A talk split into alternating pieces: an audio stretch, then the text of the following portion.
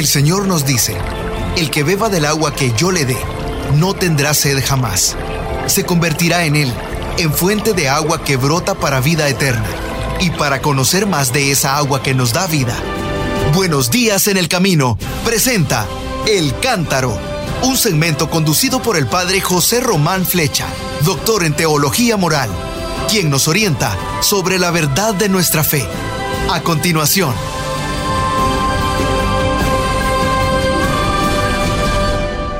Bueno, qué bonito eso que dicen en la introducción, orientar en la verdad de nuestra fe.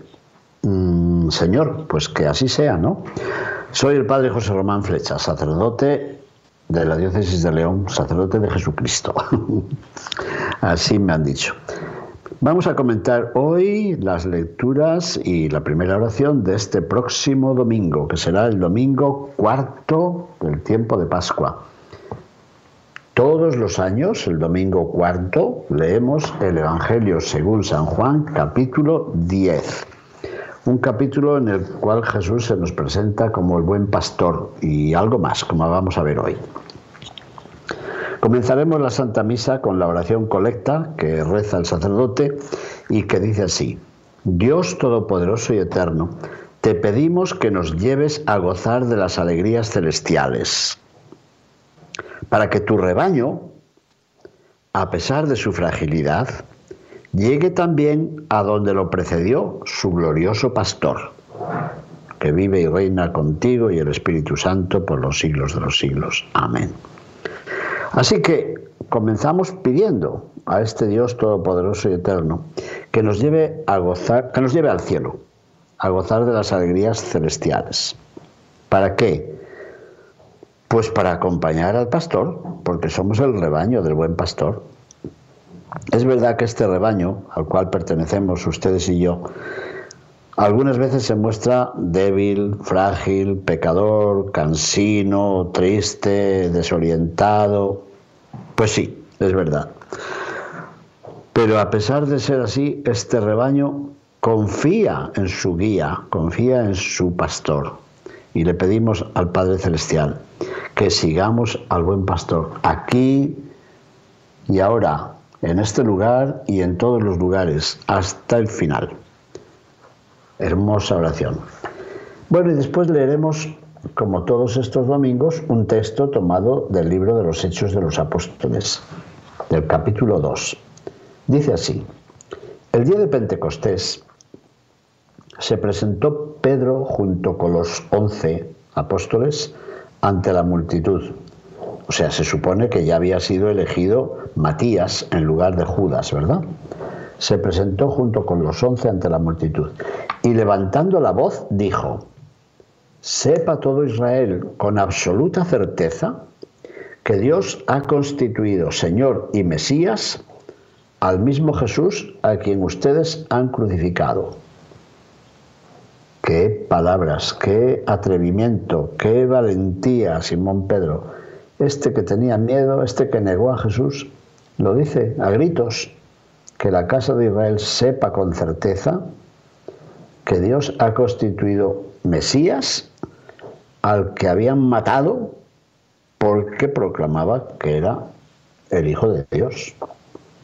Bueno, pues se ve que el Espíritu Santo hizo algo en la multitud, porque si no le hubieran lapidado a él también, le hubieran apedreado. Pero no, la reacción fue diferente. Estas palabras, sigo leyendo el texto, ¿eh? estas palabras les llegaron al corazón y preguntaron a Pedro y a los demás apóstoles, ¿qué tenemos que hacer, hermanos? Y Pedro les contestó, conviértanse y bautícense en el nombre de Jesucristo para el perdón de sus pecados y recibirán el Espíritu Santo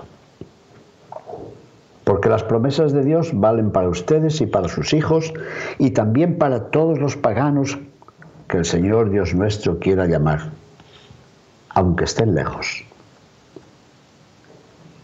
Con estas y otras muchas razones, Pedro los instaba y los exhortaba diciéndoles, pónganse a salvo de este mundo corrompido. Los que aceptaron sus palabras se bautizaron y aquel día se les agregaron unas tres mil personas. Palabra de Dios, te alabamos, Señor. Impresionante esta primera lectura. Impresionantes las palabras de Simón Pedro e impresionante la voz de la multitud. Hermanos, ¿qué debemos hacer? Eso dicen. Así es, esa es la pregunta que se hacen las gentes de Jerusalén después de escuchar la predicación de Pedro sobre la crucifixión de Jesús. Pero esa pregunta es también la que debe surgir de nuestros corazones después de escuchar la palabra de Dios. ¿Qué debemos hacer? ¿Qué está el Señor esperando de nosotros? Esa es también la pregunta que deberíamos hacernos al contemplar el panorama de nuestro mundo. Ahí está este mundo, este mundo nuestro, acribillado por tantos dolores, por tantos errores humanos, este mundo nuestro que sufre y hace sufrir a las personas y dificulta el entendimiento social, dificulta la paz y la justicia. ¿Y nosotros? Ahí está la pregunta, bulliendo en el fondo de nuestro corazón. ¿Qué debemos hacer?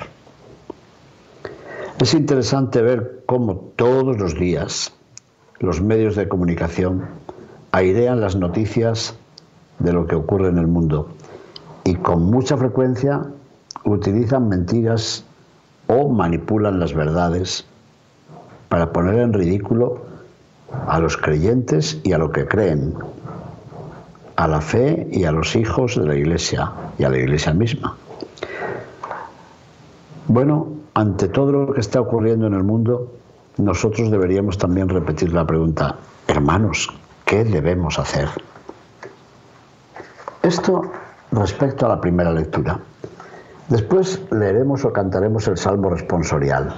Ya se imaginan cuál es, ¿verdad? El Salmo 22 de la numeración de la Vulgata y el Salmo 23 del texto hebreo. Ustedes saben mi devoción por este salmo. El Señor es mi pastor, nada me falta. En verdes praderas me hace reposar y hacia fuentes tranquilas me conduce para reparar mis fuerzas. Por ser un Dios fiel a sus promesas, me guía por el sendero recto. Así, aunque camine por cañadas oscuras, nada temo, porque tú estás conmigo. Tu vara y tu callado me dan seguridad. Tú mismo me preparas la mesa frente a mis adversarios. Me unges la cabeza con perfume y llenas mi copa hasta los bordes.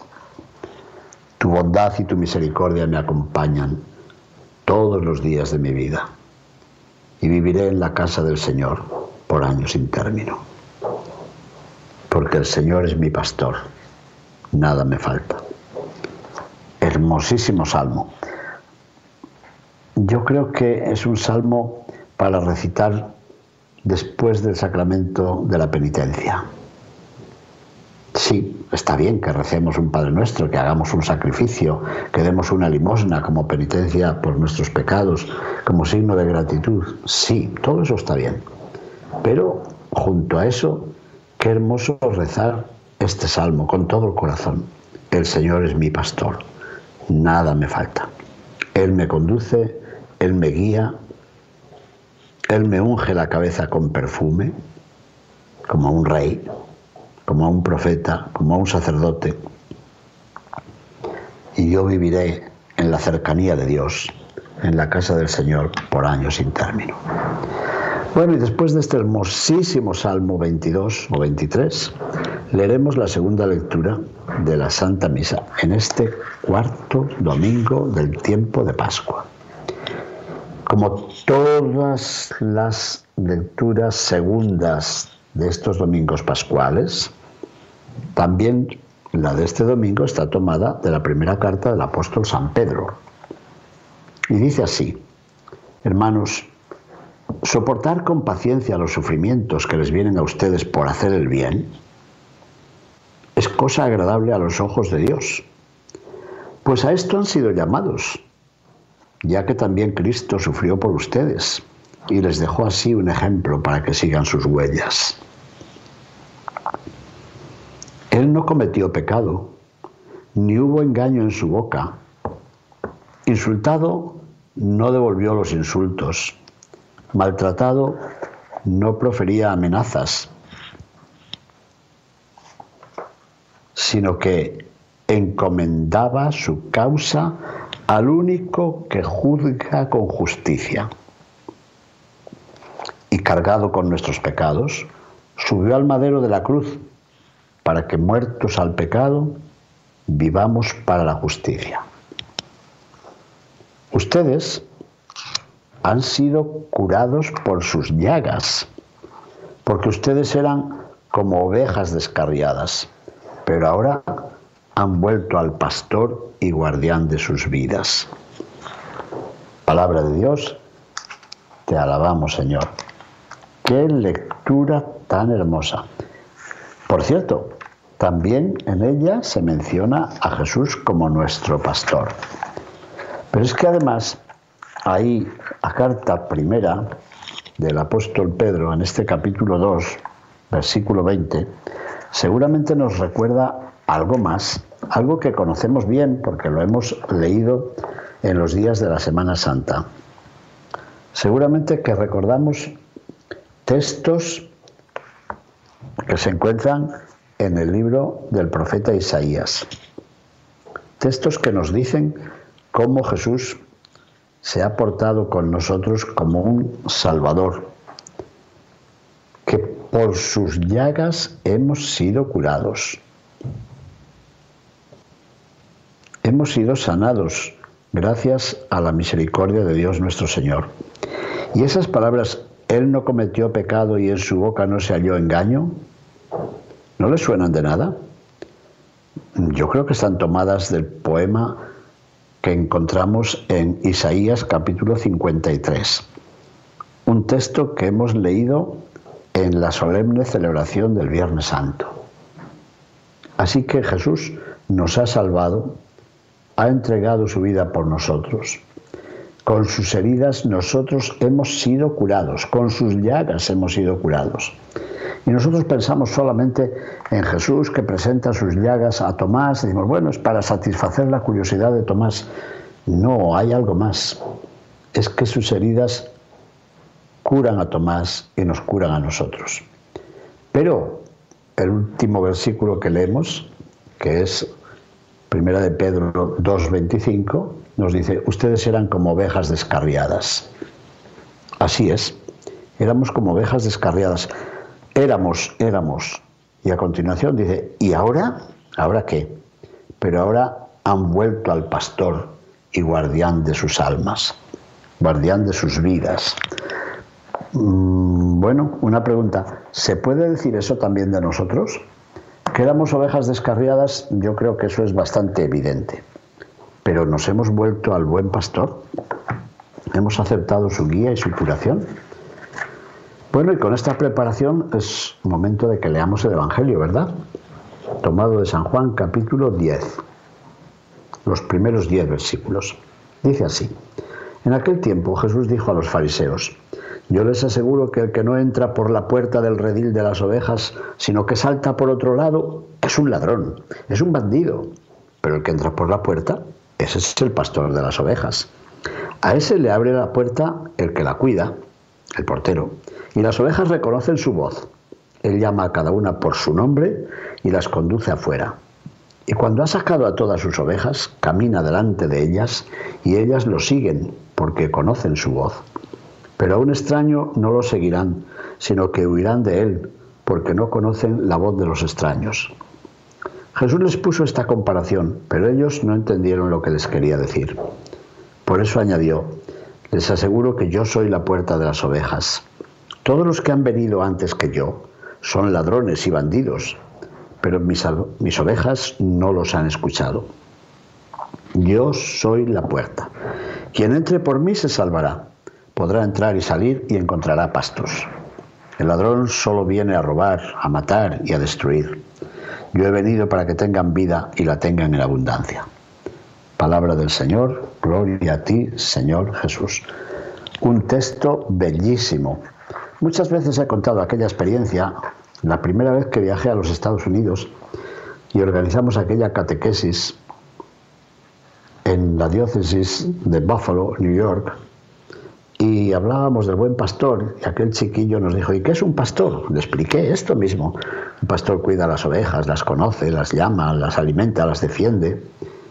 Yo creyendo que ya lo habría entendido todo y de pronto aquel jovencito me dice, mm, sí, lo entiendo todo, pero ¿qué es una oveja? Tuve que empezar de nuevo a explicar. Bueno, pero ustedes supongo que sí, que conocen ya qué es una oveja, qué es un pastor, qué es el redil de las ovejas, y, que es la puerta. Porque esta vez el Evangelio, más que hablar del pastor, habla de la puerta. ¿Por qué se habrá aplicado Jesús a sí mismo la imagen de la puerta? Bien, ya vemos que Jesús se presenta a sí mismo como el buen pastor que conoce a sus ovejas. Pero también se aplica a sí mismo la imagen de la puerta por la que entra el rebaño. Yo soy la puerta. Bien sabemos que la puerta cierra la casa, guarda y conserva su intimidad, pero no solamente nos defiende de los enemigos, o del frío, o del calor, sino que la puerta también nos abre al encuentro de los demás y a la contemplación del paisaje. Al revelarse Jesús como la puerta, se nos presenta como un lugar de encuentro. ¿Encuentro de quién y con quién? Bueno, en Jesús toda persona puede encontrarse con Dios. Y en Jesús Dios se nos abre, Dios se nos manifiesta, Dios nos sale al encuentro, Dios nos abre, Dios nos acoge, Dios nos perdona. Así es.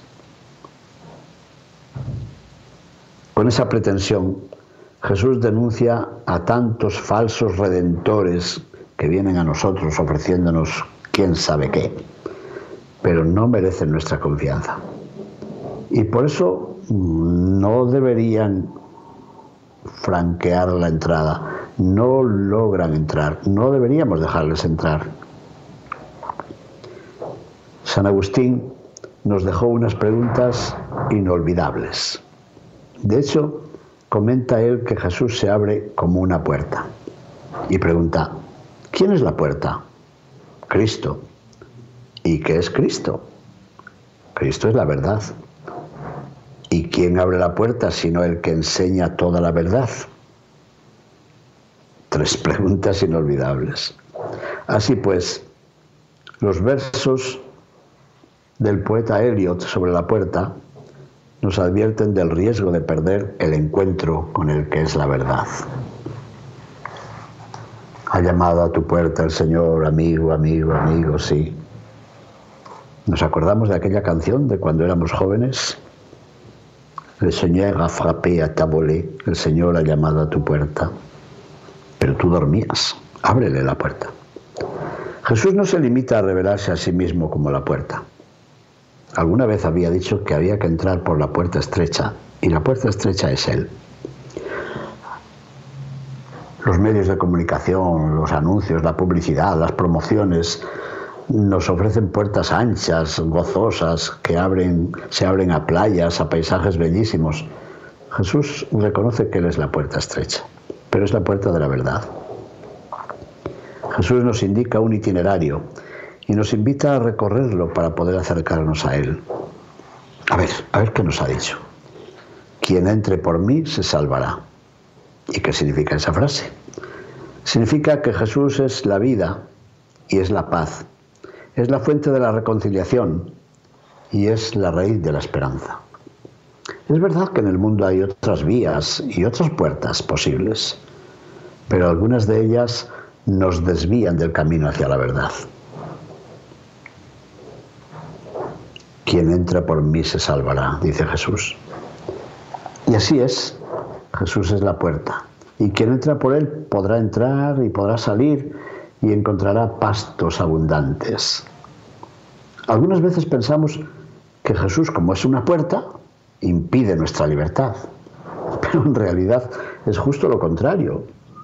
Jesús es la puerta que constituye un acceso a la verdadera vida. Quien entra por mí se salvará. Jesús es una puerta que no tiene cerrojos. ¿Cuántas veces hemos dicho que la casa del hijo pródigo no tenía cerrojos? No impedía la salida, pero tampoco dificultaba el retorno. Podemos acercarnos a Él o podemos ignorarlo, pero solo la puerta de la verdad, que es Jesús resucitado, solo esa puerta nos abre al camino que nos lleva al banquete de la vida. Él no impide nuestra libertad, la facilita. Gracias a la puerta que es Él podemos encontrarnos con Dios. Gracias a la puerta que es Él podemos descubrir la verdad. Gracias a la puerta que es Él podemos gozar de nuestra libertad. Y gracias a la puerta que es Él puedo recibirte a ti cuando vienes a mi casa y puedo dejar mi comodidad y salir a recibirte y abrazarte y ofrecerte comida o descanso. Gracias a la puerta que es Él, podemos contemplar este mundo bellísimo que Dios ha creado para nosotros. Y gracias a Él podemos salir para embellecer este mundo y convertirlo en un jardín, en un paraíso. Pero hay otra frase que no quiero que se me olvide, porque dice Jesús que cuando sale el rebaño, guiado por el pastor, pastor va delante, camina delante de ellas y las ovejas lo siguen porque conocen su voz. Quiero recordarlo porque alguna vez he oído hace poco. Antes del concilio el sacerdote nos daba la espalda. Ahora no, nos da la cara en el altar al celebrar la Santa Misa. Bueno, el Papa Benedicto XVI solía decir, no, antes el sacerdote no nos daba la espalda. Era como el pastor que camina delante de nosotros y nosotros le seguimos hacia Jesucristo nuestro Señor. El sacerdote no era la meta, el objeto de nuestras miradas. Con él nosotros caminábamos en la misma dirección hasta Jesucristo, hacia Cristo nuestro Señor que presidía nuestro altar no me cansaré de repetir esto porque oye uno comentarios tan frívolos, tan superficiales. El sacerdote nos daba la espalda. No. El pastor llama a las ovejas, las conduce fuera y cuando ha sacado a todas sus ovejas, camina delante de ellas y ellas lo siguen porque conocen su voz. No me opongo yo al modo de celebrar hoy la Eucaristía, no. He amado al concilio y no lo voy a contradecir pero aquella postura anterior tampoco era una blasfemia, ¿eh? era seguir a Jesús, buen pastor, al cual sigue todo el rebaño para encontrar a Jesucristo.